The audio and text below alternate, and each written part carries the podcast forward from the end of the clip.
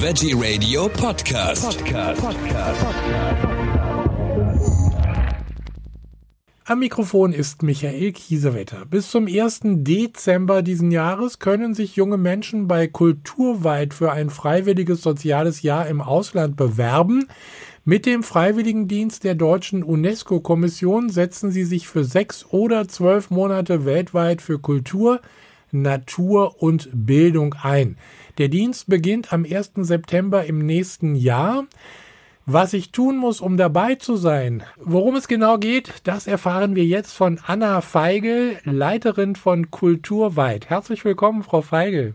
Ja, vielen Dank. Hallo, Herr Kiesewetter. Ja, was muss man tun, wenn man sich für einen Freiwilligendienst mit Kulturwelt bewerben möchte oder auch interessiert? Mhm. Geht man am besten auf unsere Website www.kulturwelt.de. Dort gibt es zum einen natürlich alle Informationen, es gibt Berichte von Freiwilligen, ähm, es gibt alle, ja, alles, was Sie wissen müssen in Video und Audio und auch in schriftlicher Form. Und ähm, es gibt ein Online-Bewerbungstool, bei in dem man sowohl Wünsche angeben kann, was die regionale äh, Zuteilung angeht für den Freiwilligendienst oder auch was die Partner angeht. Also unsere Partner sind der Deutsche Akademische Austauschdienst, das Goethe-Institut, ähm, der Pädagogische Austauschdienst. Also es gibt ganz viele Einsatzstellen in Schulen, für die man sich bewerben kann. Und ähm, also generell ist es wichtig, eine Offenheit und eine Neugier für was, ähm, ja, was Neues und etwas mitzubringen, was man noch nicht so kennt. Das Programm ist für 18- bis 26-Jährige. Und ähm, also man kann sich schon bewerben, wenn man 17 ist. Man muss bei der Ausreise 18 sein. Ähm, und wir, wie gesagt, also man sollte sich nochmal Gedanken machen, warum man den Schwerpunkt Kulturbildung oder Natur sich aussuchen möchte. Vielleicht in Kontrast zu einem Freiwilligendienst in der Entwicklungszusammenarbeit oder eher zu einem Freiwilligendienst, ähm, der sich äh, jugendpolitisch versteht. Also da ist es einfach wichtig, glaube ich, sich ein bisschen mit Kulturwelt noch zu beschäftigen, auch zu überlegen, also ist so eine Einsatzstelle, wo ich dann vielleicht für sechs oder zwölf Monate im Deutschunterricht unterstütze oder wo ich in einem Goethe-Institut bei der Programmarbeit mitmache oder auch im Deutschen Akademischen Austauschdienst nochmal ein bisschen berichte, wie ich äh, selbst an der Universität in Deutschland mein Studium erlebe und so weiter. Mhm. Eine Sache, die mir sehr wichtig ist, ist, dass man für Kulturweit, man muss 18 sein, aber man braucht zum Beispiel keinen Schulabschluss. Also das wäre jetzt eine Geschichte, ich sage jetzt mal, wenn ich aus welchen Gründen auch immer keinen Schulabschluss habe, äh, dann könnte ich jetzt mich erstmal bei Ihnen bewerben und mal gucken, was in der Welt so los ist, sage ich ja. jetzt einfach mal salopp. Ja, unbedingt, also unbedingt, ähm, das, das verstehen wir auch so, oder wir verstehen uns als mhm. Programm auch als Orientierungsmöglichkeit. Also wenn ich tatsächlich, also es muss uns muss einem schon ernst sein, dass man sich gern einbringen möchte und dass man auch Lust hat, äh, an einem Ort zu bleiben. Und das ist aber auch das Besondere, dass man tatsächlich dann an einem Ort einen Alltag im Ausland sich langsam erschließt und auch aufbaut, um dann aber auch zu merken, was kann ich und was kann ich vielleicht auch nicht so gut. Oder eben, und das berichten uns sehr, sehr viele Freiwillige, dass man dann bei so einem Auslandsaufenthalt auch eigene Kompetenzen äh, an sich entdeckt, die man vorher gar nicht kannte, weil einfach die Umgebung anders ist oder auch die Situation, in die, in die man kommt, dass die anders sind. Gibt es denn eigentlich viele Leute, die dann gleich da bleiben, weil es ihnen so gut gefallen hat? Also ähm, Sie müssen erstmal zurückkommen, äh, ja. um auch ein Nachbereitungsseminar zu machen. Also Seminararbeit ist so wichtig, äh, ist wichtig für uns. Aber es gibt sehr, sehr viele Freiwillige, die nach dem Dienst dann zurückkehren. Ah, ja. die oder die dann zumindest äh, über Jahre oder dann hoffentlich auch bald über Jahrzehnte die Kontakte in das ehemalige Einsatzland auch halten. Sie haben es vorhin gesagt, im Endeffekt kann ich es mir aussuchen oder beziehungsweise ich kann, sage ich jetzt mal, ankreuzen, wo meine Stärken liegen, auch in welches Land ich möchte. Ja, genau.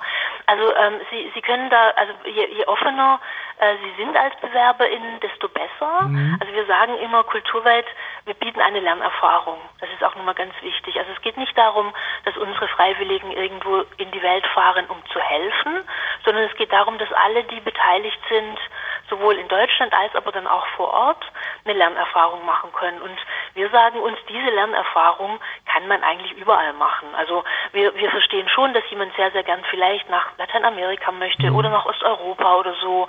Aber wir hören auch immer wieder öfter von Freiwilligen, die vielleicht aus unterschiedlichen Gründen, also manchmal kann es auch sein, dass ein Visum verweigert wird. Ja. Wir besetzen dann schnellstmöglich um und das geht dann eben in ein, in ein Land nach Osteuropa zum Beispiel.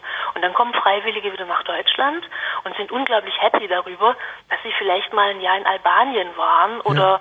vielleicht auch äh, in Kosovo oder so. Mhm. Und sie sagen, ich wäre nicht auf die Idee gekommen, mir dieses Land auszusuchen. Und es war das, ganz, das Allertollste, was ihr mir geben konntet. Irgendwo anders auf der Welt kann ich auch später noch fahren. Das klingt doch schon mal sehr gut. Wie unterstützen Sie denn die Freiwilligen? Ich habe hier in Ihrer Meldung gelesen, es geht äh, unter anderem, also auch mit einem Sprachkurs, mhm. Äh, Versicherung, Reisegeld und sogar Mietzuschuss. Genau. Also wir ähm, geben, also wir sind in der glücklichen Lage, dass wir die Freiwilligen mit einem Taschengeld und einem Zuschuss für Kost und Logis unterstützen können. Ja. Das sind 350 Euro im Monat.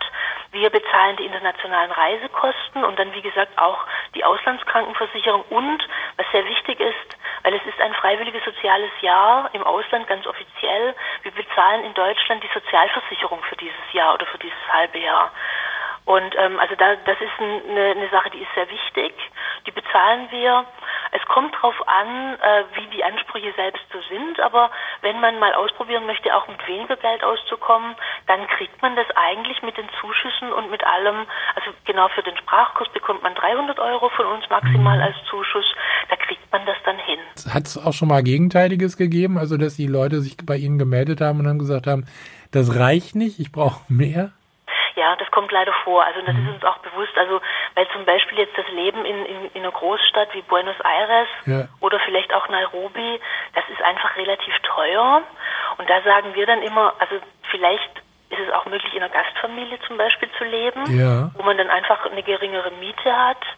Ähm, aber es ist, es kann manchmal schon knapp werden. Und also was dann oft auch passiert, unsere Freiwilligen, wenn sie kindergeldberechtigt sind, dann bekommen die Eltern das Kindergeld und wenn die dann so nett sind, das weiterzureichen, dann sind es ja nochmal so um die 200 Euro im Monat mehr. Ja. Das ist dann oft sehr, sehr hilfreich. Ist so eine Gastfamilie nicht sowieso am, am schönsten, sage ich jetzt einfach mal, um gleichzeitig mehr auch von der Kultur und von dem fremden Land dann kennenzulernen? Unbedingt. Also das ist auf jeden Fall, ich meine, das ist natürlich dann schon nochmal eine, eine ziemlich intensive Erfahrung, ja. wenn eine Familie sich entscheidet, einen aufzunehmen. Aber ich stimme Ihnen vollkommen zu. Definitiv. Also auch was zum Beispiel Spracherwerb, also was die Sprache angeht. Da wird man so reingeworfen und man erlebt dann einfach auch viel, viel schneller einen Alltag, weil viele Freiwilligen sagen dann, auch wenn die nicht in Gastfamilien sind, dass sie halt oftmals manchmal auch in so einer deutschen Blase dann sind. Ja wo wir sie auch wirklich ermuntern, sich da aktiv rauszubewegen. Und das ist natürlich dann in der Gastfamilie viel einfacher. Ja, und vor allen Dingen, äh, ich kann mir gut vorstellen, wenn ich da gezwungen bin, sozusagen in Anführungszeichen diese Sprache zu sprechen, dann klappt das auch viel besser mit dem Lernen. Total. Ja, und es macht auch Sinn. Wissen mhm. Sie, wenn ich Schule sitze und eine Fremdsprache lerne, dann ist das schon irgendwie ganz schön. Aber wenn dann tatsächlich die Verständigung nur darüber geht, dann ist es natürlich eine ganz andere Motivation. Wie viel äh, insgesamt äh, nehmen jetzt teil oder dürfen sich bewerben? Also, bewerben dürfen also bewerben dürfen sich alle. Aber wir haben also ähm, äh, wir haben so 450 Freiwillige pro Jahr. Mhm. Das sind zwei Ausreisen. Also in der September-Ausreise sind es immer so um die, sagen wir mal, 250 Freiwillige, die wir entsenden können in rund 40 Länder. Ja. Unsere regionalen Schwerpunkte sind ja Länder des globalen Südens und ähm, Osteuropa und Südeuropa. Und ähm, wir bekommen vielleicht bei jeder Ausreise so dreimal so viele Bewerbungen. Ah ja.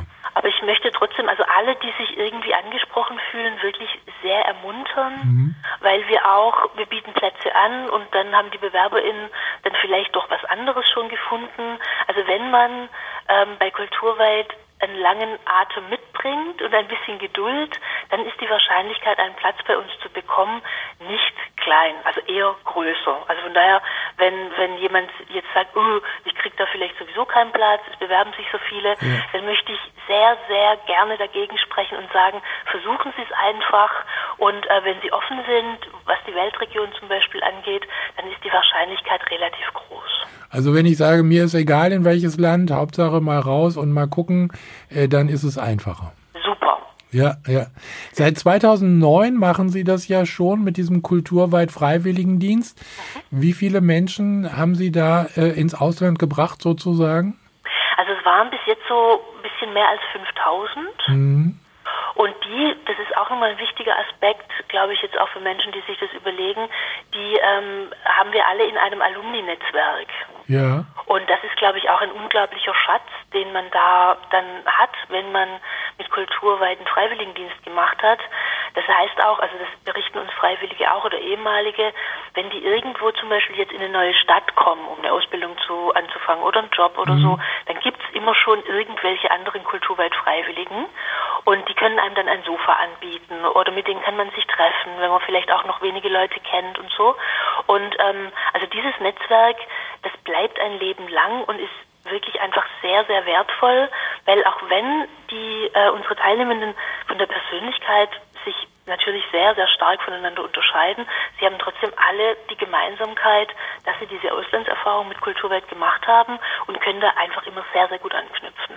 Ich kann mir gut vorstellen, dass da auch einiges an Freundschaften entstanden ist im Laufe der Jahre. Ja, total. Also wie gesagt, wir sind in engen Kontakt mit ganz vielen ehemaligen mhm. und ähm, die berichten das auch immer, dass da einfach, weil man auch was gemeinsam erlebt hat, weil also wir haben ein zehntägiges Vorbereitungsseminar und da lernen sich die Freiwilligen schon ganz intensiv kennen. Und wenn die dann auch noch ins gleiche ähm, Einsatzland reisen und da auch noch Höhen und Tiefen miteinander verbringen, ja. dann schweißt es natürlich sehr, sehr zusammen und man lernt sich da einfach auch sehr gut kennen.